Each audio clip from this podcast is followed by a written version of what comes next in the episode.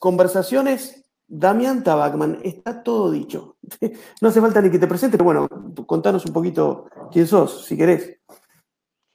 Bueno, al día de hoy tengo varios sombreros, pero, pero uno que tiene bastante reconocimiento público es que soy presidente de la CEDU, que es la Cámara de Desarrolladores Inmobiliarios a nivel nacional de la Argentina, ¿verdad? Sí, sí, haciendo un laburo impresionante. Estaba buscando una nota que me llegó y que te definían, y dice, a ver si la encuentro.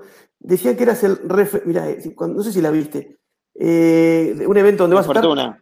Ah, Fortuna, el referente número uno de Latinoamérica. Dijo, eso se lo tengo que leer a Damián, está muy bueno. Sí, pero es verdad. es verdad, sos un, gran eh, analista, analítico. Sos el Mariano Grondona, cerrando la distancia, del real estate latinoamericano. Eso es lo que, lo que veo. Y, escuchándote alguna vez, hablabas de, que me quedó, me quedó esto en alguna charla, de eh, que el real estate es tierra y ciclo. Desarrollame este concepto trend también. Eh, bueno, los, a ver, si, vamos como de lo general a lo particular, uno casi podría animarse a decir, a decir que eh, la cuestión de los ciclos es como una invención que hacemos los seres humanos para dormir un poquito más tranquilos respecto a la brutal incertidumbre a la que siempre estamos arrojados eh, y que momentos como, como este, en los cuales aparece algo tan imprevisto como el coronavirus, lo potencian de una manera tremenda. Em, nosotros nacemos y vamos creándonos a lo largo de nuestras vidas esta idea que, que hay ciclos, ¿verdad? Hay ciclos en la naturaleza, hay ciclos en ciclos vitales, ¿verdad? Hay cosas que suben para después bajar y cosas que bajan para después subir. Eh, y es una, una manera con la cual miramos el mundo y es como si fueran anteojos, ¿verdad? Que llevamos puestos, de los cuales es muy difícil liberarse y que, que en sí mismos no representan más que una abstracción de la realidad. Es decir, este, uno tiende a pensar y, construye análisis del pasado eh, que en general arrojan resultados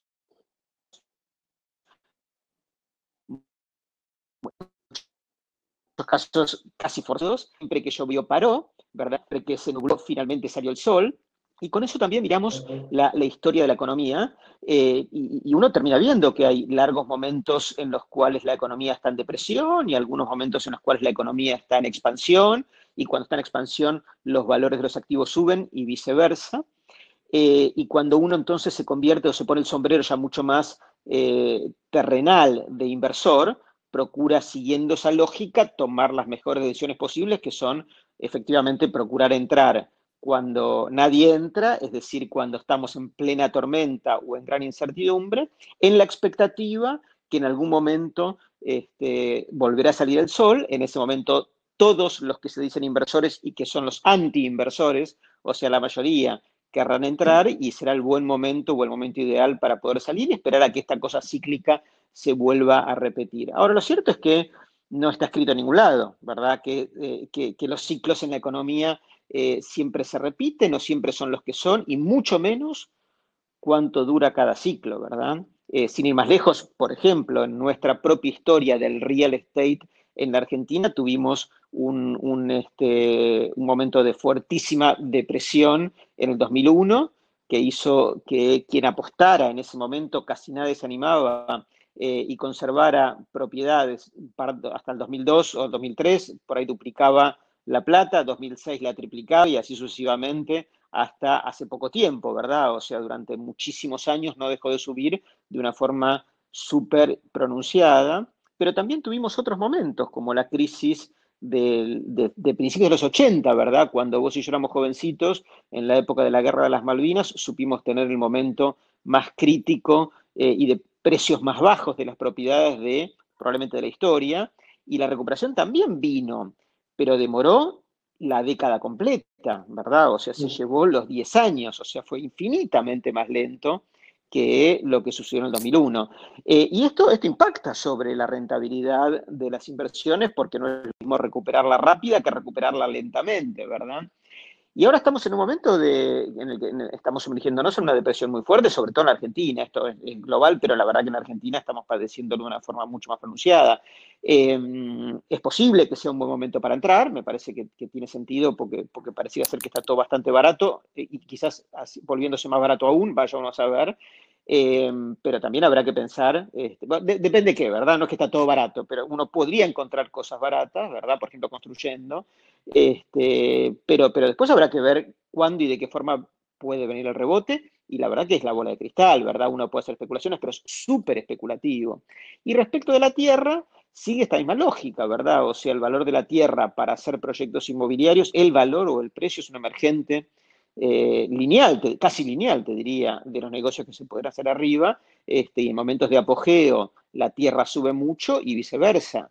Em, y además en la lógica particular de nuestro mercado eh, hay un ente que, además juega un rol muy importante en esto, que es el Estado, ¿verdad? El Estado eh, influye mucho sobre el valor de la tierra, eh, en general, en, te diría en todas partes del mundo, en la Ciudad de Buenos Aires, por ejemplo, muy especialmente, no solamente por los cambios de códigos que esto influye, sino también por los procesos de venta que los estados hacen de tierras, que muchas, muchas veces son fuentes de financiamiento de los estados, este, y que terminan influyendo en materia de precios sobre el resto del mercado de compraventa de tierras privadas. Así que es un fenómeno complejo. Eh, me parece que, volviendo a la pregunta inicial o al comentario tuyo, o a la reflexión inicial, lo primero que hay que mirar es que, o hay que asumir, es que los ciclos son parte de un, par de anteojos a través de los cuales miramos el mundo.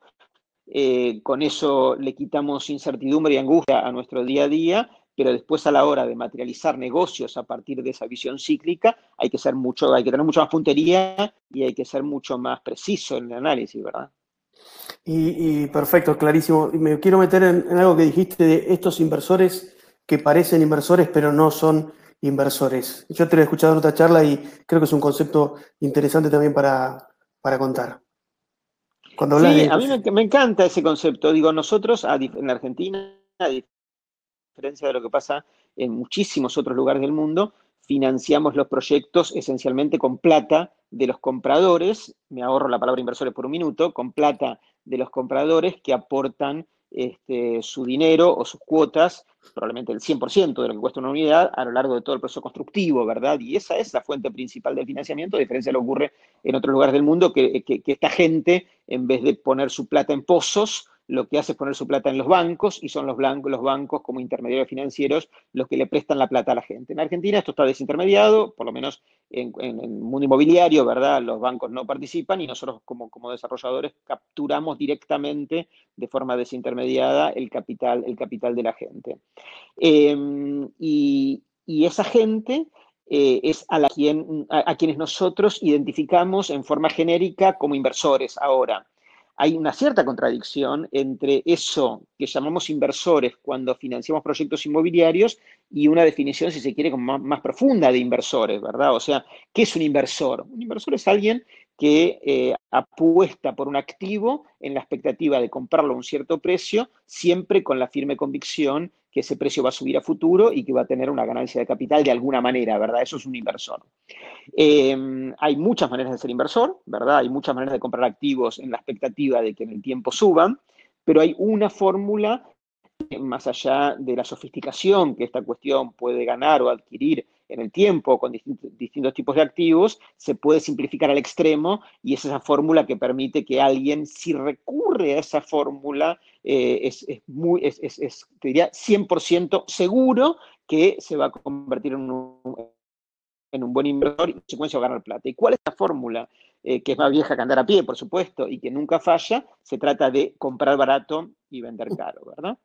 Si compras barato y vendes caro, sos un inversor y seguro no falla. Ahora, comprar barato cuando es caro, eso ya es mucho más difícil, ¿verdad? Y ganarle plata a las inversiones cuando uno está entrando, cuando es caro, eh, se, vuelve, se vuelve como muy cuesta arriba que a partir de esa decisión de haber ingresado cuando es caro, uno termine honrando aquello a lo que llamamos inversor, o sea, su propia definición, y esto es ganar plata después de haber hecho la apuesta, una apuesta por un cierto activo.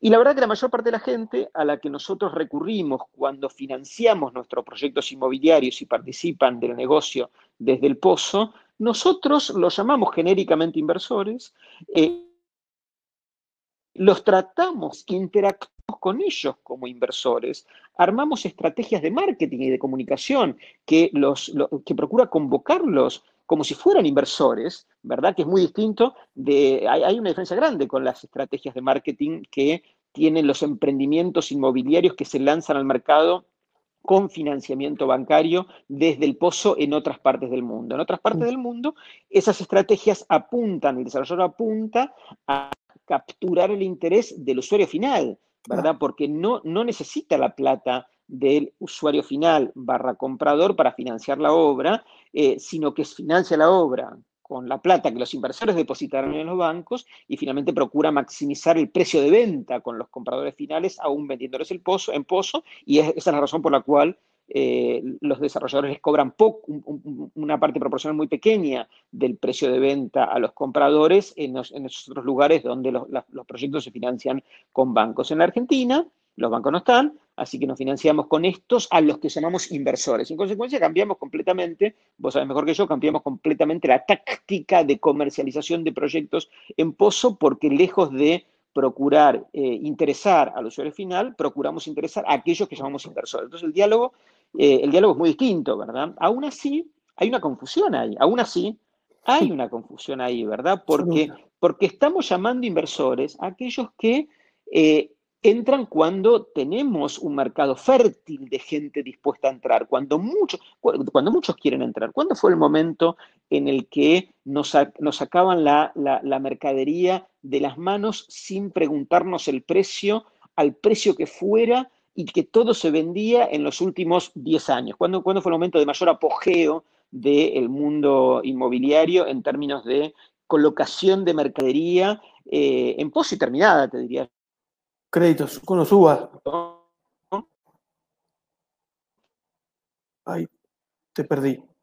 Hola. Ah. Bueno, ahí, duró poco, ¿verdad? Sobre todo para los Cuando fue, pues, hubo un bache de, en los UBA, ¿no? Hubo un bache de conexión. ¿Cuándo fue esto? En los UBAs, efectivamente, los préstamos hipotecarios UBA. duró muy poquito duró muy poquito, pero fue un momento en el que la gente se presentaba en cualquier oficina de venta de un emprendimiento o, de, o las inmobiliarias que vendían de segunda mano o usados, y lejos de discutir el precio, lo que querían era cerrar la transacción rápidamente porque el préstamo hipotecario UVA, sobre todo usados, se vencía, ¿no? La, la calificación bancaria se vencía rápidamente y entonces no había razón para discutir el precio y eso llevó los precios al nivel, por supuesto, más alto, al tope, al pico más alto en los últimos, en los últimos largos años, ¿verdad? Seguramente décadas. Bueno, en ese momento es que aquellos a los que llamábamos inversores entraban.